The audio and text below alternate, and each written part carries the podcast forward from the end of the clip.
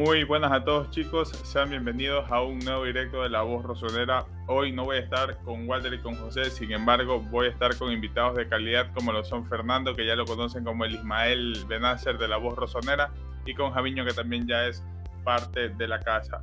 Vamos a estar hablando sobre lo que nos dejó las sensaciones, impresiones, eh, top y flop del partido frente al Napoli, donde el Milan consiguió una gran e importante victoria para mantener la punta de la Serie A y también mantener de una u otra manera esa ilusión del Scudetto que quedan 10 fechas para cerrar la temporada 2021-2022. Eh, antes de, meter la intro y darle la bienvenida también a estos dos cracks que van a estar hoy con, conmigo acá hablando en el canal de La Voz Rosonera, mencionar un dato importante. Sexta victoria del Milan eh, en 10 encuentros que acumula en esta temporada frente a rivales directos. Rápidamente lo repaso. Ante la Roma se consiguieron 6 puntos, ante el Inter, ante el Inter 4 puntos, ante la Lazio 3 puntos, ante el Atalanta también 3 puntos, ante el Napoli 3 puntos y ante la Juventus 2 puntos. Es el Milan un mata gigantes, lo vamos a estar analizando en un nuevo directo de La Voz Rosonera. Bienvenidos.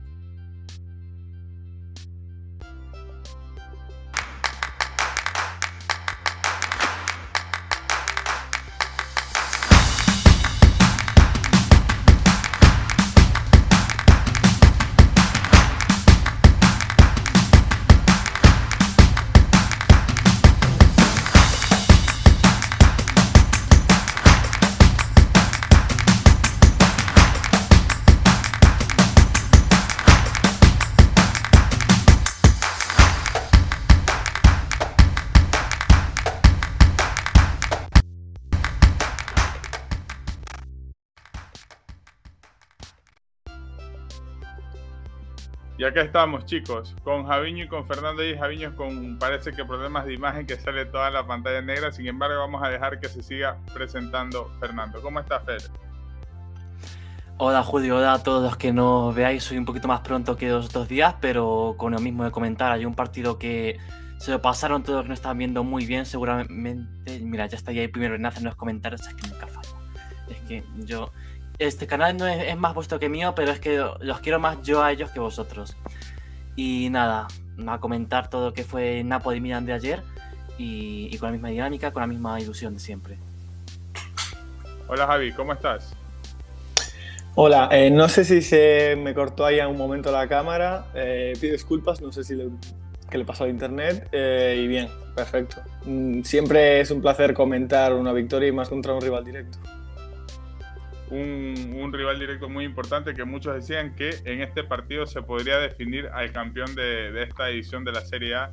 Muchos dejan fuera al Inter de esta pelea por el Scudetto, aunque tiene un partido menos que también es muy importante mencionarlo y puede que existe esa posibilidad de que termine remontando el Milan, pero ahora vamos a hacer con que el Milan es puntero y el Milan es el candidato máximo al Scudetto. He estado leyendo varias declaraciones de periodistas y personas también eh, vinculadas al mundo del fútbol italiano que están contentos con el Milan y, a diferencia del hincha latinoamericano, no sé cómo, cómo está la, la, hinchada rosonera por allá por España, quisiera también que me digan un poco, porque acá sigue, se mantiene esa teoría de que si no se gana el Scudetto no pasa nada, porque no ven como el Milan con esa posibilidad de ganar. Sin embargo, quisiera que eso lo vayamos a tocar más adelante acá con, con otros datos que, que tengo y quiero que me den sus impresiones del partido, chicos. ¿Cómo, cómo viste el juego frente al Napoli, Fernando?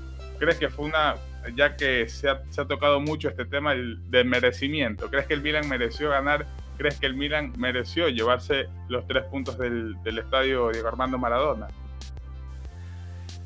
Bueno, yo este partido tuve el placer de vivirlo con la gente de Milan Club España en Madrid, que si alguien nos ve de Madrid, recordar que estáis siempre invitados a venir con nosotros y a compartir esta pasión que a todos os genera en Milan. Yo creo que este partido sí que merece ganar en Milan. Hay partidos que sí que decimos que sacó más puntos de los que debería. Hay partidos incluso menos habituales de los que sacó menos puntos de los que tenía que haber sacado. Pero yo creo que este partido sí que mereció ganar en Milan porque fue el único equipo que se plantó en el Diego Armando Maradona. En Napoli plantó tocar más con nombres que con juego, más con futbolistas, individualidades que la actitud colectiva y no hubo en ningún momento, o por lo menos yo no sentí, que Milan tuviese una oportunidad de perder este partido. porque además ayer eh, la afición de Milan pudo disfrutar viendo un equipo que vuelve a estar cohesionado, que vuelve a saber a lo que quiere jugar y vuelve a dar este espectáculo que dio durante la primera parte de temporada más bien y que trata de llevar a la clasificación porque hay que recordar que ahora mismo el Milan tiene 60 puntos y es una cifra que con esta jornada jugadas no se, no se llegaba de la temporada 11 y 12, que fue, si no recuerdo mal, la última después del Scudetto, del último Scudetto que ganó el Milan. Entonces la dinámica es muy buena, eso no lo podemos negar. Ahora mismo el Milan está bastante bien, todos estos partidos con los grandes están viendo bien, porque también hay que recordar que, si no me equivoco, de los siete grandes, el Milan ya ha jugado en la segunda vuelta contra todos, excepto Dacho y Atalanta. Entonces ya quedan esos dos rivales más asequibles que vamos a ver si no viene bien o mal en Milan. Porque ahora mismo estamos sabiendo mucho de que ahora en Milan se crece con los equipos grandes, más que con los equipos pequeños. Y yo creo que es en este factor donde se va a decir el Scudetto. Yo siempre soy bastante cauto a la hora de decir si Milan tiene opciones de Scudetto o no. Yo me muestro más bien reticente, pero yo creo que si Milan de verdad puede aspirar a ganar el Scudetto, va a ser en este tipo de partidos en los puntos que se dejó contra Sanitana o Udinese y no en los que ganó contra Napoli o Inter, por ejemplo.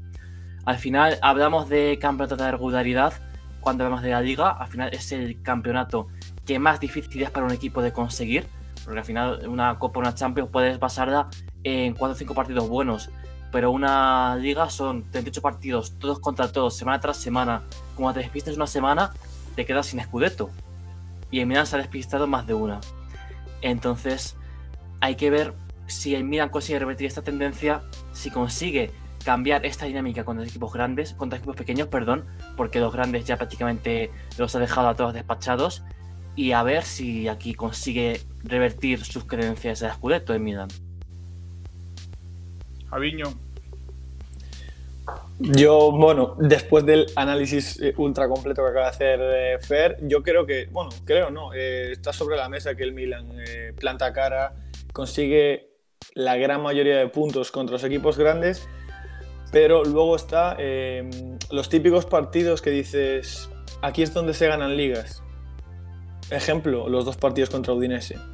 Y más, no, no recuerdo a ninguno así muy, pero son partidos que quizás eh, muy, mucho más asequibles, ganas contra los rivales directos, pero luego esa ventaja la pierdes eh, perdonando o, o, no siendo tan determinante contra equipos más pequeños. En lo que respecta al partido contra el Napoli, yo pienso que, bueno, que sí, que el Milan mereció ganar, realmente. No, eh, fue un partido igualado, el Napoli sí que dominó más a nivel de posesión, pero, por ejemplo, Pioli, para mí hace un planteamiento muy bueno otra vez solucionando eh, esa incógnita del 10 que no acaba de funcionar en estos últimos meses.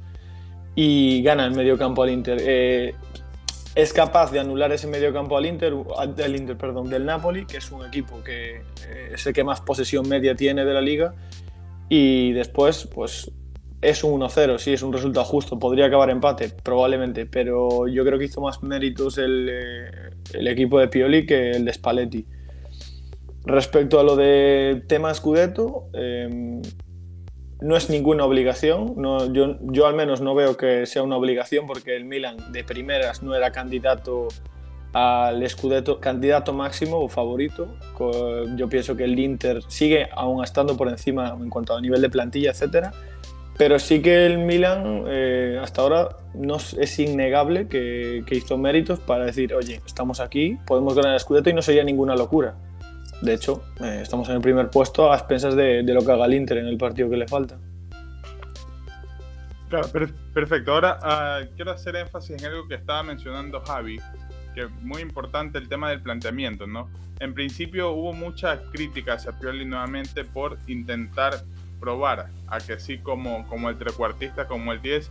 Sin embargo, en el transcurso del partido se vio, aunque sí que estuvo mutando de cierta manera, y que no fue un 10 como tal, sino que se formó ese mediocampo de tres que tanto ha querido ver el milanista en el transcurso de la temporada. Eh, yo lo vi mucho más marcado en el segundo tiempo, esa ilusión que tiene el hincha milanista de ver a que sí, a Benacer y a Tonali, un mediocampo que al final le sirvió a Pioli para contener de cierta manera el mediocampo del Napoli y tal cual lo mencionaban Fernando y Javi también al mismo tiempo, que el Milan terminó proponiendo juego y mantuvo eso que se vio en el último partido frente al Inter, que fue la presión alta. Una presión alta que no se vio en el Milan en los partidos ante los equipos bajos de la tabla, sin embargo se está viendo ante los grandes, por así decirlo entre comillas. Eh, ¿Qué piensan de esta variante táctica, chicos? ¿Creen que Stefano Pioli va a seguir apuntando a este esquema de juego aparentemente, no sobre el pizarrón, porque sobre el pizarrón se lo sigue pintando como un 4-2-3-1. Sin embargo, al momento en el que tú ves jugar al Milan, se ve un 4-3-3 muy marcado. ¿Creen que Pioli mantendrá esta idea de esta línea de juego hasta el final de la temporada o creen que todo esto es por el tipo de rival que se tiene? Fer, empiezo yo. Sí, sí, claro. Em, yo pienso que es. Eh, no, entiendo las críticas a Pioli por este movimiento, sinceramente. Eh, pero mm, pienso que sí que va a utilizarlo más porque es el hecho de que está funcionando. Em, vemos jugadores como, bueno, Brahim Junior Mesías no, no, va a jugar en esa posición, ya vemos que las intenciones de Pioli no son así. Y creo que, mm, es más, debería seguir utilizando ese esquema. Eh, respecto a lo del. Si Brahim, por ejemplo, vuelve a en dinámica, no lo sé. Eso eh, quizás eh, pruebe, insista Pioli también con eso de vez en cuando, pero ante rivales con lo. planteando un esquema ante rivales como el Napoli, que es bastante claro que esa, esa estructura o ese mediocampo que haces para anular la creatividad de los jugadores eh, yo entiendo que, pruebe ese esquema y que vaya a insistir con ellos. Sin embargo, entre equipos que se encierren más, quizás él pruebe a Abraham o algún jugador que solucione más en tres cuartos de campo que que sí. Un jugador que tenga quizás un último pase, que tenga esa mm, chispa de, al borde del área. Eh, no lo sé, yo creo que bueno, va a ser eh, un Pioli va a probar de aquí a final de temporada. Me da la sensación. Yo creo que esta dinámica de poner a que sí de media punta es algo que ya va reiterando Pioli más de un partido. Contra varios equipos grandes hemos visto que intenta reforzar el medio campo, dar un poquito más de músculo, sacrificando esa figura de, de Brahim e intentando así contener al, al rival, que suele ser equipos grandes como el Napoli en este caso, con la triada Benacer que siete nadie. Mm, a mí no me gusta mucho poner a jugadores fuera de posición, pero hay que reconocer que salió bien. El planteamiento de Piodi fue muy bueno. Preguntaban aquí que cómo calificaríamos el planteamiento de Stefano Piodi y para mí fue perfecto, porque anuló al Napoli, un equipo que además venía en una dinámica muchísimo mejor que en Milan. No se le vio ayer en el Maradona, sin embargo, en Milan con este planteamiento de, Stefano Piodi, como digo, fue prácticamente dominó desde el minuto 0 hasta el 90 y consiguió llevarse dos puntos. Entonces, yo creo que yo creo que está muy bien planteado el partido. Creo que los cambios también estuvieron muy bien hechos, a pesar de no ver a Abraham o a Lacetic como algunos ya lo pedían. Creo que doble cambio Florencis además estuvo muy bien. Eh, justo se que pregunta aquí cómo vieron, lo hablaremos ya en las individualidades, pero creo que tampoco hay que darle muchos más palos que, que los que merece, porque al final es un jugador que cumplió con su cometido ayer y, contribuyó a la victoria de Milan según estipulado en el planteamiento en la pizarra de, de Pioli. Y sobre la continuidad de este planteamiento, de, esta, de este esquema, por decirlo así, yo creo que, va a persistir. Al final, el 4-2-3-1 ha sido lo que más réditos ha dado a Milan desde que llegó Stefano Pioli y no creo que, que lo vaya a cambiar ahora. Sí que puede meter estas variantes para jugar dentro del propio esquema, a lo mejor reforzar el centro de campo con que en la media punta, o tener un doble lateral con, con y Frenzy, por ejemplo. Son eh, jugadas, planteamientos de este tipo que sí que pueden dar pie a tener un poquito más de, de movilidad, un poquito más de, de jugar con, con, este esquema que ya, como digo, Piodi se ha dado cuenta de que funciona y a partir de ahí introducir las variantes. Entonces yo creo que 4-2-3-1 va para largo, le gusta a quien le guste. Y Fernando, ¿te sigues arriesgando con que sí o le sigues dando la oportunidad a Abraham en ese puesto que dentro de todo no ha sido lo determinante que se espera? Al final también es cierto que jugando con un 10 que no esté en su mejor momento cuesta muchísimo y le cuesta también muchísimo a jugadores como Olivier Giroud, que se ha visto muy expuesto precisamente porque el ser un 9 de área no tiene ese, esos balones que necesita para tratar de ser determinante en un partido. Es más, haciendo un poco referencia a, Giroud del partido que hizo, en la primera parte yo ahora lo estoy valorando a Giroud mucho más por lo que hace al momento de presionar y de defender que lo que hace con la pelota. Está muy bien, yo le reconozco los goles. No, no es que me estoy quejando de que marque goles, sino que yo a Giroud lo tengo en un pedestal por el sacrificio que hace un jugador y esto te, te, da precisamente estos jugadores de experiencia que saben los que jugar en equipos grandes y que han ganado.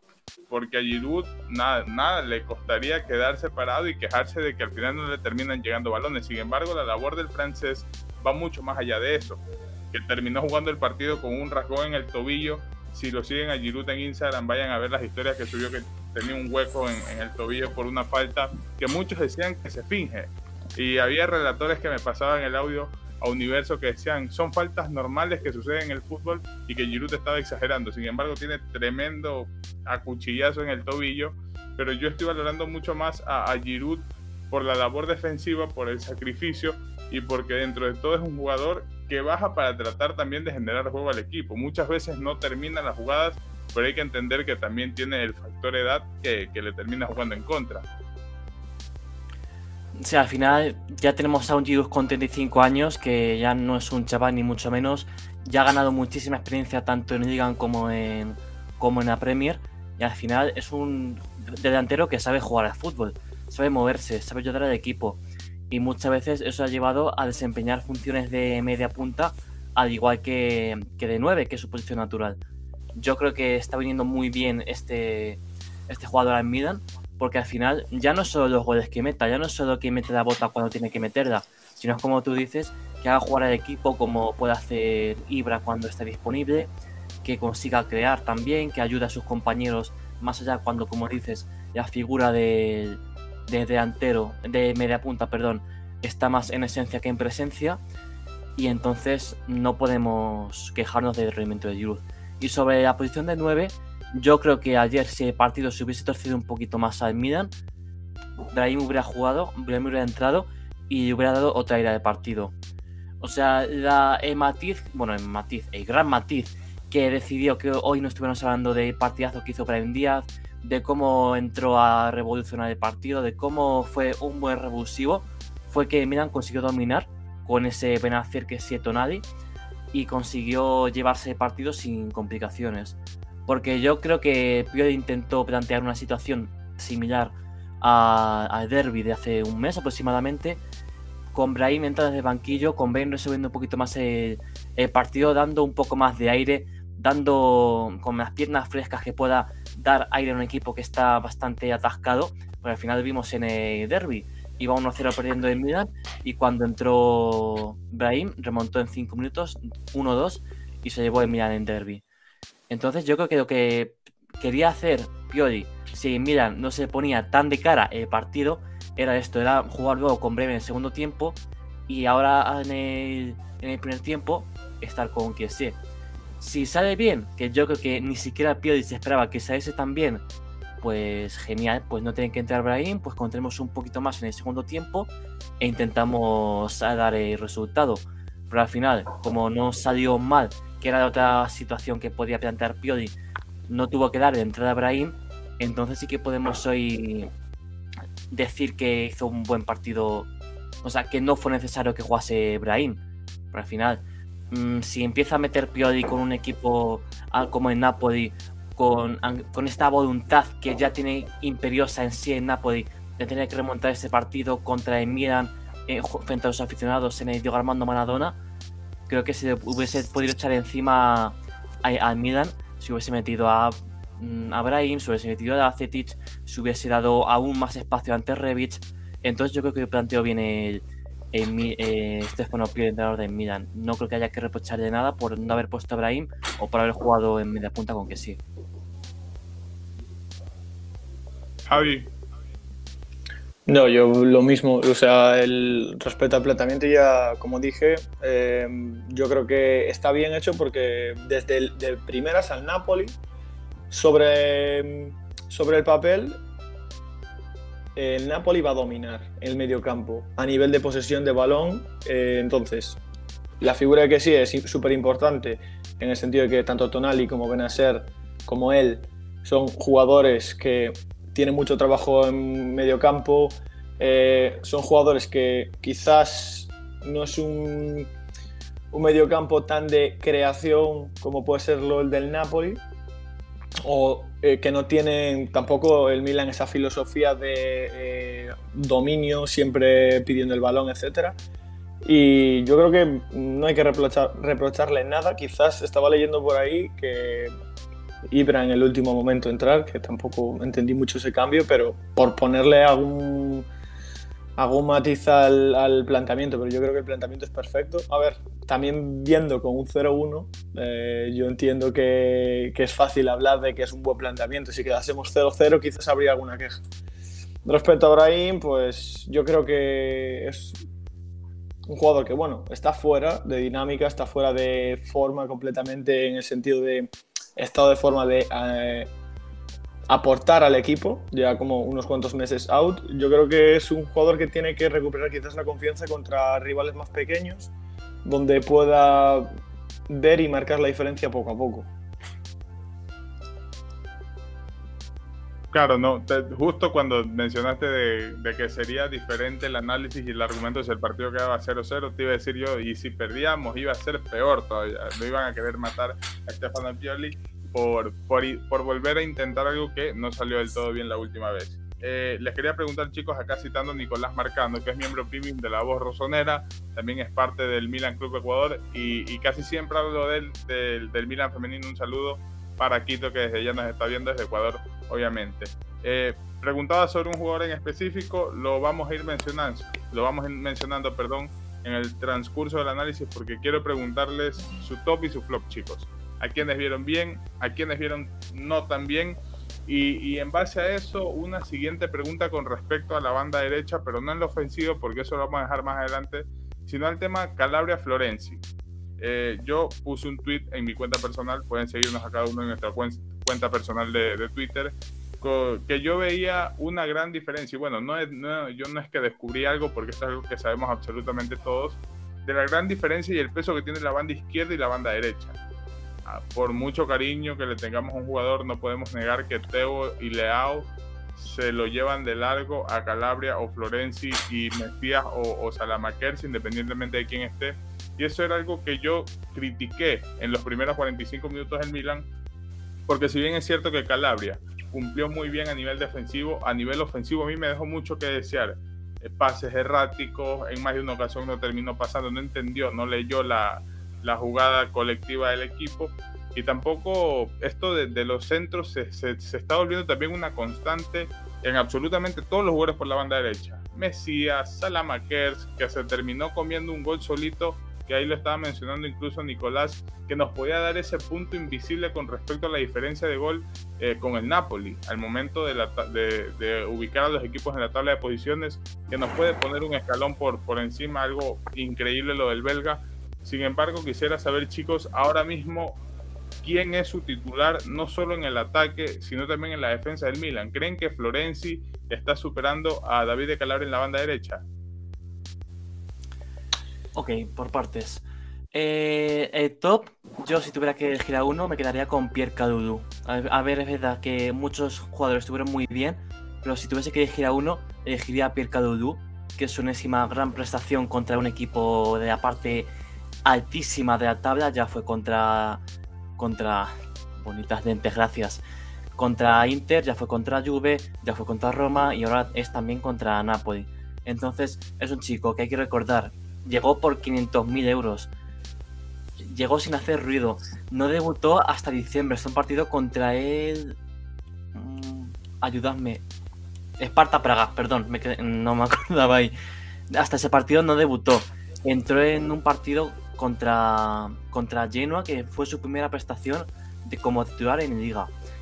Entonces hizo muy poco ruido y no sabemos prácticamente cómo. Ahora mismo es el segundo eh, mejor central que tiene Milan disponible. Porque ya hay mucha gente que dice que por mucho capitán que sea Romagnoli, Cadudu ahora mismo está dando un nivel mejor. Y yo ahí sí que coincido. Porque Romagnoli puede tener galones, puede tener ese liderazgo superior, pero Kalulu me ofrece muchas cosas interesantes. Yo ayer veía a Tomori Kalulu y yo no sabía cuál era cuál, porque es que en labores de anticipación, en labores de posicionamiento, me daban la misma impresión. Yo no sabía diferenciar entre un Tomori, que sí que ya mucha gente puede decir que es top 3 o top 5 de la Serie A, y Kalulu, que ha llegado prácticamente sin ser nadie a convertirse en uno de los mejores centrales de uno de los mejores equipos de la Serie A. Y como flop, no hubo ninguno que me disgustase demasiado, pero sí que voy a decir a, David de Calabria, como decías tú, Julio. Y como dice también mucha gente que está disgustada con el partido de Calabria. Y adiós, Javi. No le ha... Sí que podría pedir un poquito más. Yo quiero recordar una. Hola, Javi. Una cita que decía Ibrahimovic en su libro, en Adrenalina, que leí hace unos días y que me llama la atención y es que comentando los jugadores con los que comparte vestuario ahora, decía que había algunos como Leao que sí que pueden, tienen más margen de mejora aún, pero Calabria, por ejemplo, sí que ya ha tocado su límite. El nivel que está dando Calabria, que dio en su mejor momento en las últimas dos temporadas, es el mejor al que va a llegar. Y esto me hace lo, pensar. Lo firma Fernando. ¿No crees que Calabria pueda mejorar más? No, no, yo estoy diciendo a Ibrahimovic, ¿eh? Yo de momento no he dicho, no he dicho nada. Lo que Mm, a ver, sí que eh, Calabria ha dado un nivel que muy poco nos esperábamos, por no decir nadie. Porque en verano de 2020, creo que sí, en verano de 2020, Calabria estaba vendido. Se habla de Sevilla, se habla de Cagliari, de esto, de otro, pero ya estaba prácticamente dado por juntado que Calabria se iba de Milan. Y ahora, de repente, empieza a dar un nivel magnífico, empieza a tirar de carro de una manera apabullante como no se ha visto nunca desde que sube al primer equipo. Y ahora mismo nos tenemos con uno de los mejores laterales del, del campeonato. Entonces, yo creo que sí que podemos decir que el nivel de Calabria ha sido superativo en ese sentido. Pero me costaría mucho pensar que después de este nivel hay algo más.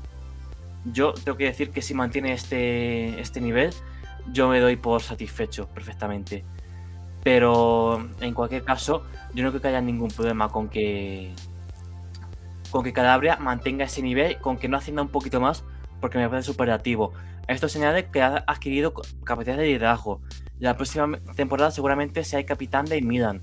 Y yo creo que al final todo va sumando, todo va sumando, pero a nivel técnico creo que no sea no se puede esperar tampoco muchísimo más. No podemos esperar que sea una tarea de época, no podemos esperar que sea un, uno de los mejores laterales de la historia de Milan, pero yo creo que el nivel que se puede equiparar perfectamente a Teo, el nivel que ha dado esto, este último año sobre todo, sí que me puede, me puede servir. Javi, te doy paso. Me das paso, perfecto. Em, sigo, comentando, yo pienso que ahora, por ejemplo... Em, Javi, una cita que decía de móvil. ¿Recuperamos a Julio? Ay, que me, lo recuperamos. Ahora sí, ahora sí. Sí, perfecto. Hoy está la conexión perfecta. Em, bueno, yo la, poco escuché a Fer, no, escuché la intervención completa tampoco. Respecto a Calabria Florenzi, yo ahora mismo pondría a Florenzi titular. Respecto al techo de Calabria, no, no sé hasta qué punto pudo haber tocado techo. Yo pienso que no, pero creo que, como decía Fer, no, no es un lateral que vaya quizás a marcar época, ni mucho menos. Pero eh, me parece que es un buen jugador, que va, es un jugador que tiene nivel de élite, que va, puede jugar, bueno, puede jugar, no, de hecho está jugando en el Milan, en un equipo Champions que está luchando por una liga. Pero ahora mismo yo creo que después de la lesión el nivel de Calabria no se lo esperaba nadie. Pegó como un pequeño bajón, yo confío en que lo recupere, es una mala época, todos los jugadores pasan por malas rachas Ahora mismo pondría Florenzi, pero confío en que Calabria eh, pronto recupere su nivel y sea el titular él sin duda, porque creo que también eh, el buen momento de Florenzi está coincidiendo con uno malo de Calabria. Em, respecto a eh, la banda derecha y la banda izquierda, precisamente con lo del top y el flop, eh, iba a ejemplificarlo así. El medio campo se trató y, consiguió neutralizar al medio campo del Napoli. Y el Milan lo que hizo fue explotar las bandas. para mí es un sobresaliente la banda izquierda con Leao y, Teo, que a mi juicio quizás son los dos favoritos de, o mis dos top del partido. Benacer también me gustó mucho. Dejo quizás a Leao por, por, la, por el despliegue de confianza y de, y de recursos que él nos deja. Y después el flop es la banda derecha. Eh, me quedo con Mesías quizás. Mm, a nivel defensivo, bueno, eh, tampoco vimos a un gran Insigne que haya, haya hecho un buen partido, porque si Insigne estuviese metido en el partido, otro gallo cantaría. Pero creo que el, flop es la banda derecha. Hay, una diferencia muy grande entre la banda izquierda y la banda derecha ahora mismo y, durante la temporada creo que también. Más por el extremo derecho que por el lateral, pero, pero la diferencia para mí es enorme. Igual, igual también cabe mencionar que hay una grandísima diferencia cuando juegas a la cuando juegas a la Makers y cuando no juegas a la Makers, que es otro de los problemas del por qué muchos creen que Calabria en ese sentido se ve de, de, una u otra manera expuesto. Sin embargo, vuelvo a repetir como por ejemplo para Dylan, que parece que no escuchó que no estoy diciendo que Calabria tuvo un mal partido, sí, estuvo bien en defensa, sin embargo, lo que yo le critico en ese sentido a Calabria es que no lo vi bien a nivel ofensivo, que no terminó de decidir las jugadas bien, eh, centros que no fueron a ningún lado, lecturas o jugadas colectivas que no terminó de entender y tampoco es que le estoy quitando el mérito por la asistencia, porque al final en la, estadística eso termina contando. Independientemente de si la intención de Calabria fue buscar el pie de Giroud, que eso también podría estar en duda, nadie está criticando eso, sin embargo para la estadística cuenta la asistencia de Calabria y eso obviamente habrá para sitios estadísticos que le mejore la nota. Sin embargo, estamos viendo un Milan que por izquierda trata de ser de lo más ofensivo y explosivo posible, pero por la banda derecha no se ve absolutamente nada de lo normal. Eh, lo de Mesías ya es algo también que cada vez se vuelve más insostenible. Yo a Mesías es un jugador que le tengo aprecio y lo admiro muchísimo. Sin embargo, es cierto que no termina de convencer por la banda derecha y a mí de, una u otra manera me duele porque yo en él veo cualidades de un jugador que podría ser mucho más. Sin embargo, lo veo con temor, veo que no se atreve a hacer algo más, que puede hacerlo, pero como que, como que le está costando un, un poquito en ese sentido. Eh, yo en mi top voy a incluir primero a Benacer. A mí me encantó el, el partido del argelino, marcó los tiempos, le dio salida, que también ha sido un jugador muy criticado por la afición del Milan por ese bajón que tuvo precisamente que lo mencionaba Javi con respecto a las rachas. Sin embargo, ahora se está tomando esa labor, esa responsabilidad de que sí y de Tonali, que tampoco estuvo, tuvo Tonali su mejor partido. Ojo, no lo estoy criticando, solo digo que no, no ha sido lo que nos tiene acostumbrado a hacer. Eh, me voy a quedar también con el partido de Teo Hernández. Y finalmente, eh, aún entre Tomori, porque el partido de Tomori y de Calulu fue algo increíble. Calulu nuevamente vuelve a responder en este tipo de partidos cuando se lo necesita. Por ahí no recuerdo quién fue la persona que, que estuvo comentando eh, de que para qué Budman si tienes a un, a un Calulu que te está rindiendo. Que como lo mencionó Fernando, no costó ni, ni un millón de euros y que no va a ganar más de 1.5 millones de euros por temporada, ¿no? Cosa que tendrá que hacer y valorar la directiva del Milan y preguntarle sobre Salamakers. El partido de Salamakers creen que el Milan se ve diferente con el belga a con el brasileño por la banda derecha o si también, recordemos que Brahim también puede actuar por las bandas. ¿Se atreverían a volver a intentar con un Brahim Díaz por las bandas? Cuando estaba Charanolo yo recuerdo mucho a Brahim un poco más tirado a la izquierda. Quien quita que pueda hacer esa solución por la banda derecha o incluso el mismo ante Revich, que también ante la necesidad se pueden empezar a probar cosas, ¿no? ¿Cómo ven esa posible variante, chicos? Mm, Javi, ¿vas tú o yo? Voy yo si quieres. Vale. Eh, yo eh, pienso que eh, Revich, yo me gustaría que fuese extremo derecho, o por lo menos probarlo. La idea de Brian Amando no me gusta, no me convence ni en izquierda ni en derecha. Me parece que quizás él sí que es un 10, no acaba de funcionar, pues no acaba de funcionar.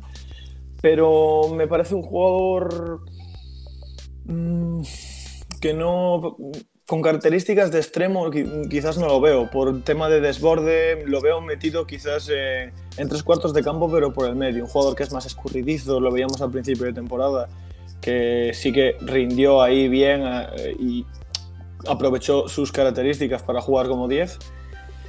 Y mm, respecto de Calulu, em, la llegada de Botman para mí es un efecto dominó. En el sentido de que Botman llegaría, jugarían Tomori y Botman. Hay que ver si Calulu quiere contando con la salida de Romagnoli. ¿Y qué pasa? Calulu eh, podría ser central, pero también puede jugar lateral. Podría ser el suplente de Calabria que ahora lo es Florenzi. Y Florenzi podría ser el suplente de un futuro extremo derecho que pueda llegar. Y jugadores como Castillejo o Salemakers pueden salir.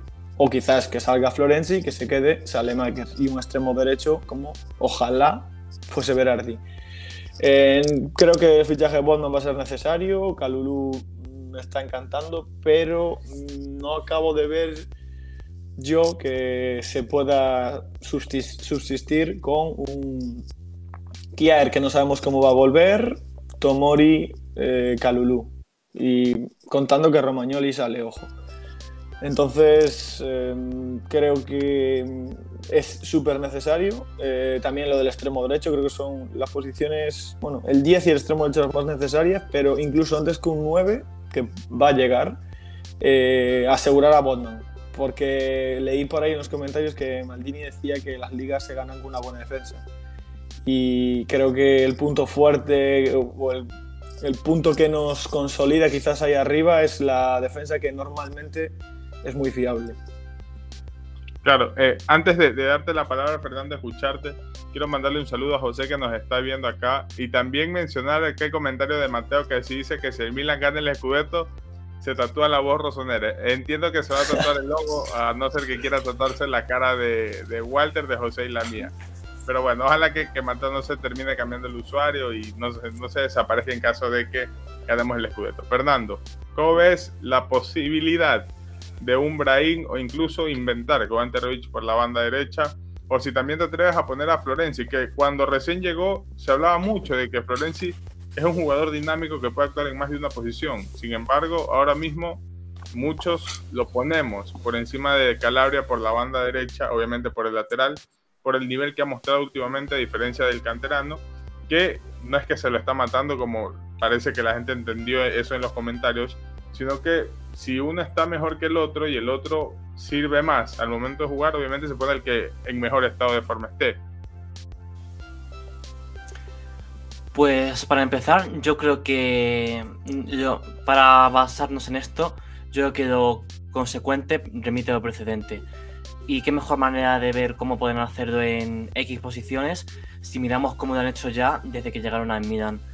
Hay que decir que Brahim Díaz, en su mejor momento en el estaba jugando por banda, por contradictorio que parezca. Cuando se acababa la temporada 2021 y empezó Prado de titular al lado de Chanoglu por la banda izquierda, Brahim dio un nivel magnífico, que por características a mí tampoco me parece que sea eh, mejor que puede dar.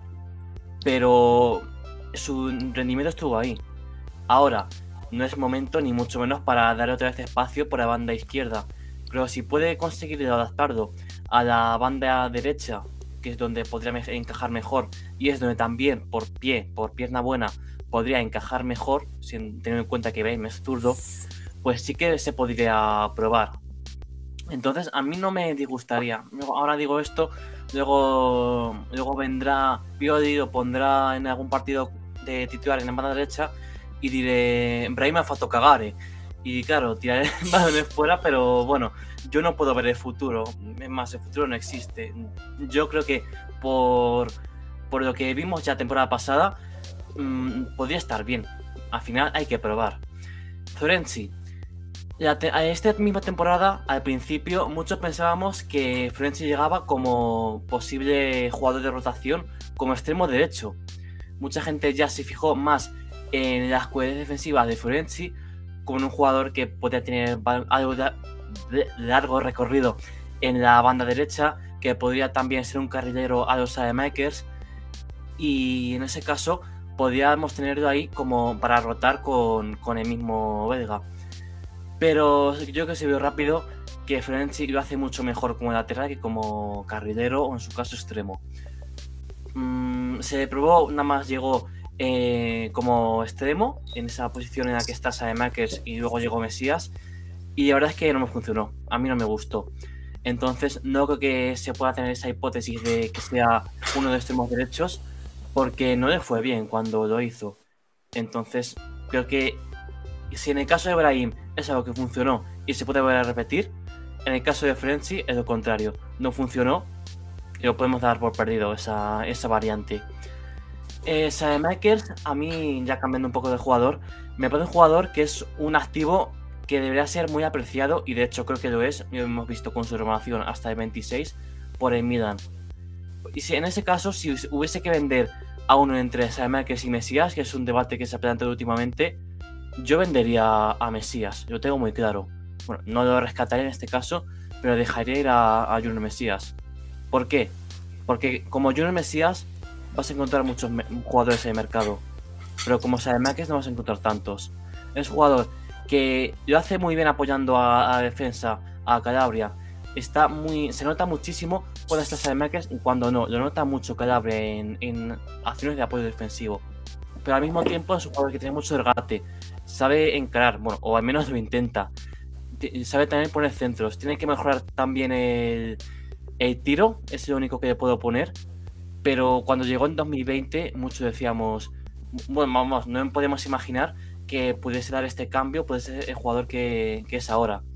Entonces, yo creo que poco a poco sí que puede acabar mejorando y puede ser más completo de lo que es. Porque ahora mismo, además que es un jugador muy, muy completo, tampoco da un nivel que destaque en encare, en desborde, en disparo, pero siempre cumple, siempre tiene un amplio repertorio de funciones con las que ayuda al equipo.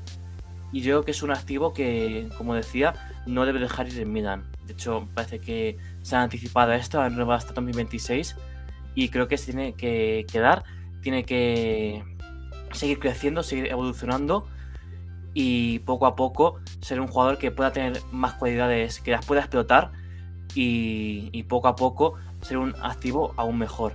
Y ya para terminar mi intervención, en el caso de, Pierre Cadoudou y Sven Botman, yo creo que a pesar de este nivel muy bueno que está dando Cadoudou, creo que Botman debe venir al Milan. ¿Por qué? Porque ahora mismo el Milan tiene cinco, bueno, tiene sí, cinco centrales, de los que uno es Gavia, Perdón, Gavia, si me ves de algún lado, si anotas mi presencia despectiva. Pero tiene dos de esos centrales lesionados. Y teniendo en cuenta que Gavia se pueda ir cedido la próxima temporada y te quedes con estos cuatro centrales, que hay Romagnoli, Tomori y Kadudu, ¿qué te dice a ti que no esté lesionado ahora Tomori o Kadudu? Y te das que estar inventando ahora con que si es central, con cadáver central con cualquier movida. Entonces yo creo que teniendo en cuenta el historial que tiene Milan con las lesiones, conviene y mucho tener una plantilla larga. Y si tienes un jugador de rotación como Kadudu que pueda hacerlo bien tanto como lateral como central, se asegura mucho de Milan ahí. Pero claro, tiene que hacerse con Botman, si es posible, verdaderamente, que parece que sí. Y tener ese jugador, ese fondo de armario que pueda venir muy bien al Milan también de cara a la regularidad y de cara a conseguir hipotéticas ligas. Muy bien, muy bien matizado lo de, lo de los jugadores lesionados, porque Milan Lab eh, parece una de las salas de Jigsaw. O sea, yo no entiendo las lesiones. es, es, impresionante. Es increíble, sí, no, es, algo, es algo inexplicable de lo que aún no hay razón. Y yo recuerdo mucho una entrevista que le hicieron al, al jefe del cuerpo médico, que se habían preparado para que esta temporada el Milan no sufra tantas lesiones. Sin embargo, lo que, lo que ha estado pasando es increíble. Eh, quiero mencionar el comentario de Anthony que dice, a Salamakers le falta como espinaca, dice. Yo creo que a Salamakers le falta ser un poco más calmado, que eso siento que le juega muy en contra, que siempre entra como que arrebatado y quiere hacer tantas cosas como decía Fernando, al menos lo intenta pero como que se, se, emociona mucho y al final la termina cagando o no la termina dando bien y ese es su problema y por eso también se lo suele ver muy desordenado. Porque es un chico que corre todo, corre hasta por gusto, corre hasta decir basta, siempre lo ves por toda la cancha, pero es así como acelerado, como atolondrado, que no termina de decidir qué hacer cuando tiene la pelota en los pies y eso le termina pasando factura. Sin embargo, yo sigo montado en el barco de Salamakers todos sabemos que tenemos una gran necesidad por la banda derecha, sin embargo, Salamakers ahora mismo es lo mejor que tiene el Milan por ese sector de la cancha y guste o no, es el titular. Mesías no termina de aportar, como ya todos estuvimos de acuerdo, no termina de aportar nada nuevo, nada relevante. Salamakers al menos es un complemento defensivo que le sirve mucho a, este Milan de Pioli y Pioli que termina siempre respaldando el juego de Salamakers. Eh, les iba a preguntar también sobre, bueno, pero estoy viendo que ya están discutiendo por acá por, por los comentarios sobre el partido de Benacer, pero bueno, ya lo del argelino también ya lo, lo, estuvimos tocando por ahí. Chicos, siguiente fecha del Milan frente al Empoli, Cagliari, Bologna, Torino, Genoa, Lazio, Fiorentina, Gelas Verona, Atalanta y Sassuolo. 10 finales. ¿Creen que el Milan puede hacer o mantenga esa candidatura al Scudetto o se quedan en el lado de que no, si no se lo gana no pasa nada, el Milan va a caer. ¿De qué lado están? Fer. Ay, pensaba que ibas a hablar tú, madre mía, qué desastre. No, no, no, vale, si eh, quieres, si quieres hablo yo, pero es que estoy demasiado subido al barco de la ilusión, necesito un poco de dosis de realidad. bueno, pues dale a tú y luego ya te bajo yo los niveles. Vale, yo pienso que el Milan va a estar hasta la última jornada, es que prometí no ilusionarme, pero es que. viendo cómo está, el equipo está dando argumentos para, para llevarse el Scudetto. No, mi apuesta desde el principio de temporada es que se lo llevará el Inter. Yo creo, si tengo que apostar algo, creo que se lo va a llevar el Inter. Pero el Milan va a estar hasta el final en esta lucha. Seguro, el calendario no es quizás demasiado complicado. No sé hasta qué punto es bueno, por lo que hablábamos de empates contra Udinese, eh, dejarse puntos contra, contra equipos de mitad de tabla, que es algo que venimos acostumbrados los que seguimos el Milan desde muchos años. Pero eh, confío en que sí, en que como mínimo se esté luchando hasta la última, penúltima jornada por, por la liga. Y creo que el Milan va a estar ahí, de verdad, porque argumentos los tiene. Mm, yo creo que yo también como Javi, a principio de temporada pensaba que Inter era el principal candidato y lo mantengo. ¿Por qué? Porque, como he dicho antes al principio, las ligas se ganan con la regularidad ante los equipos pequeños. Y el Inter ganó 5-0 a Sernitana y el Milan empató 2-2, por poner un ejemplo. Entonces, al final, estos son los partidos que que más consistencia exigen por parte de un equipo y no creo que, que se pueda basar en estos partidos contra el Napoli, que al final sí que pueden tener jugadores un poquito más de adrenalina, puedan venir más lanzados, puedan venir más motivados la liga. Porque esto te viene para una copa, pero para una liga lo que cuenta es, es la constancia. Yo creo que las ligas eh, se ganan en Salerno, pero se pierden. No, perdón. Ahí me he liado. Las ligas se pierden en, en Salerno y se ganan en Napoli. Ojalá que no, ojalá que no digamos eso al final de la temporada. Ojalá que no. Ojalá que, no.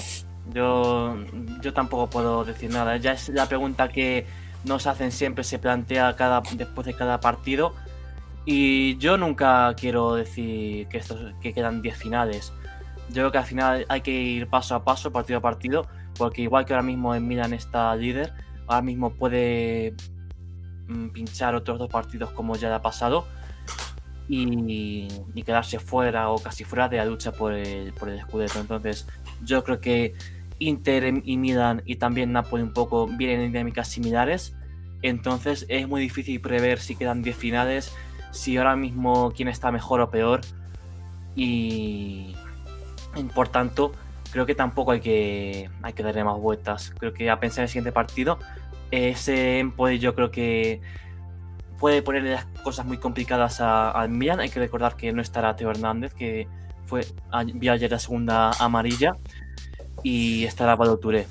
No, en verdad no, en verdad ya juega menos que yo, el pobre, pero, pero bueno, eh, poco a poco, porque igual que Milan ya ganó tres puntos, contra Empoli puede perder dos, y no extrañaría nada porque hay que a mí me gusta mucho el trabajo que está haciendo Choli con el Napoli, con el Empoli, perdón. Y es un equipo que puede rascar puntos perfectamente a, Milan, pero bueno, eso la semana que viene. Sí, vamos a ver, vamos a ver cómo termina todo. 10 finales. Los jugadores, yo he visto varias publicaciones de los chicos y los veo ilusionados, los veo con, esa emoción y esa posibilidad intacta. Pese a que muchos dicen que no, yo sí creo que ya los jugadores se lo empiezan a creer y si ellos no se lo creen, ¿quién, quién más? No, como lo decía, lo mencionaba Fernando, este es el argumento típico después de cada partido del Milan. Ahora estamos hablando de esa ilusión, de esa posibilidad pero quizá perdemos frente al Empoli y todos decimos, no, es que este equipo no merece ganar el Scudetto porque pierde puntos frente al Empoli. Es algo... El, hincha es circunstancial. Siempre voy a decir que el hincha del Milan es muy circunstancial. Según cómo vayan pasando las, las cosas, puede ser que esté pasando lo mismo con, con el tema del Scudetto. Pero bueno, estaba leyendo acá declaraciones de Saki, que le preguntaban si veía el Milan favorito y Saki decía, bueno, habló bastante, pero lo más importante, no, porque el Milan mantiene un equipo joven y los equipos jóvenes nunca son favoritos para ganar el Scudetto. Ya estará a criterio de cada uno si cree o no. Sin embargo, también hay muchas personas, muchos periodistas que están trepados en este barco de que el Milan va a dar ni siquiera la sorpresa. Porque con lo visto la temporada pasada, y José también que sigue ahí comentando, está respondiendo preguntas, eh, lo decía, si la temporada pasada quedaste en segundo lugar, la única forma de mejorar esta, esta campaña es ganando el Scudetto. Y quedas igual si quedas segundo. No puedes quedar por debajo. No te lo puedes permitir porque independientemente de cómo hayan sucedido las cosas, que un año termine segundo y el, y el siguiente año termine tercero o cuarto, no es mejor para el equipo. Entonces hay que mantenerse o mejorar. Ojalá que el Milan pueda mantenerse en esta línea.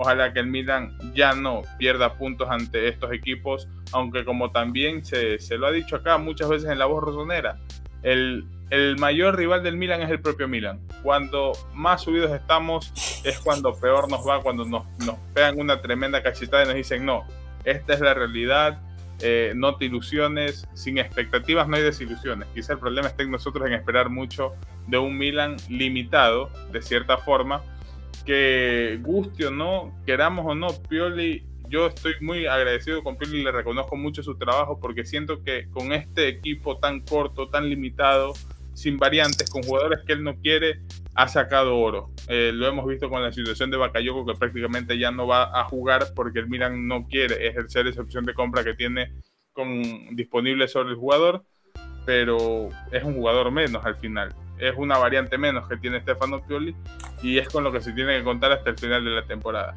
Eh, chicos, ¿algo más que decir para ya irnos de, este nuevo directo? Yo cambiando un poco la dinámica, eh, le exijo a la audiencia que si, estoy celoso, si Fernando es Benacer, yo tengo que ser un jugador del Milan.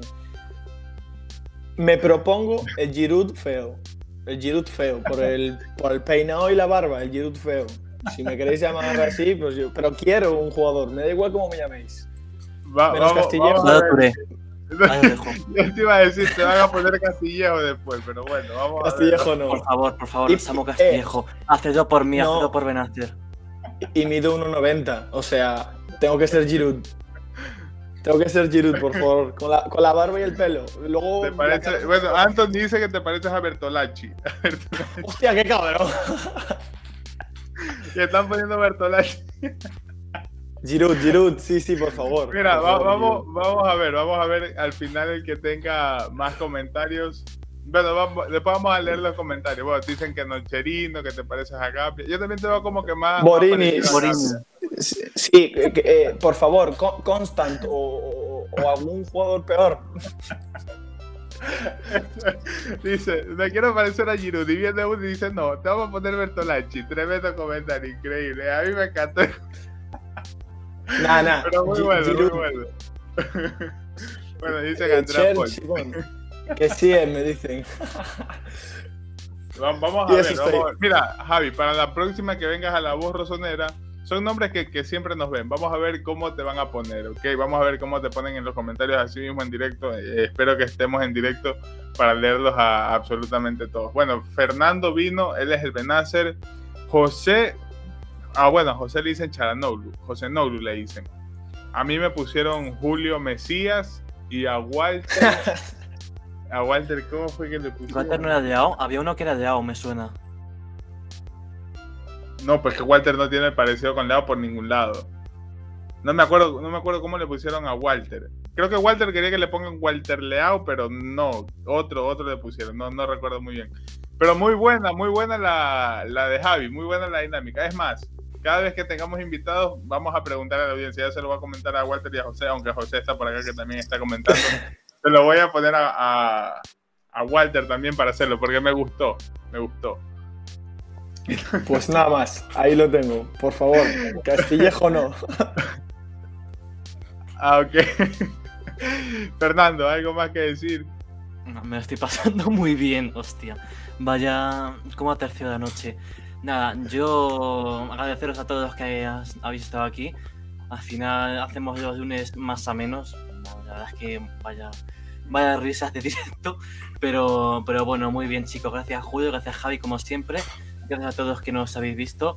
Un saludo también a, a Caro y a Miguel que me saludaban desde aquí, desde el chat. Y recordad ya un poquito en, en tema Milan que como he dicho antes, las ligas se ganan en Napoli, pero se pierden en Salerno. Entonces, poco a poco, mmm, miras más cortas, pensar semana tras semana y, así es como se disfrutan las ligas, en mi caso. Sí, bueno, ojalá que el Milan pueda celebrar el Scudetto esta temporada, sería una ilusión muy buena para todas y quizás, probablemente si es que el Milan termina, termina llegando con posibilidades eh, de Scudetto, nos puedan ver a la voz rosonera finalmente reunido en Italia. Ojalá que en algún momento también podamos encontrarnos allá con Javiño, con Fernando, con Pipo, que también es amigo acá de nosotros, y vivir esa, esa ilusión todos juntos como comunidad, que a pesar de que, de que muchas veces hayan peleas, hayan discusiones, todos estamos remando para el mismo lado, todos estamos subidos en el mismo barco y todos queremos lo mejor para el Milan. Eh, recuerden dejar su like, suscribirse si aún están suscritos, seguir a los chicos en cada una de sus redes sociales, en el, en el Twitter de La Voz Rosonera está en el perfil de Fernando y de Javi que también se dedican a comentar del Milan. Síganlo también en Espera Milan para estar informados de la mejor manera con respecto al Milan. Eh, un saludo para todas las personas que nos han estado viendo desde Panamá, Argentina, Chile, desde Ecuador, desde Colombia que estaban ahí presentes. Un saludo para todos los miembros premium que también estaban comentando. Y nada, chicos, siempre un placer compartir con ustedes. Muchas gracias por estar acá con nosotros. Sabemos que el tema tiempo horario juega muy en contra. Ellos están en Europa, yo estoy acá en, en América. Entonces, son cosas que no ve la audiencia, pero que son muy importantes a mencionar. Un placer enorme chicos y nos vemos la próxima vez.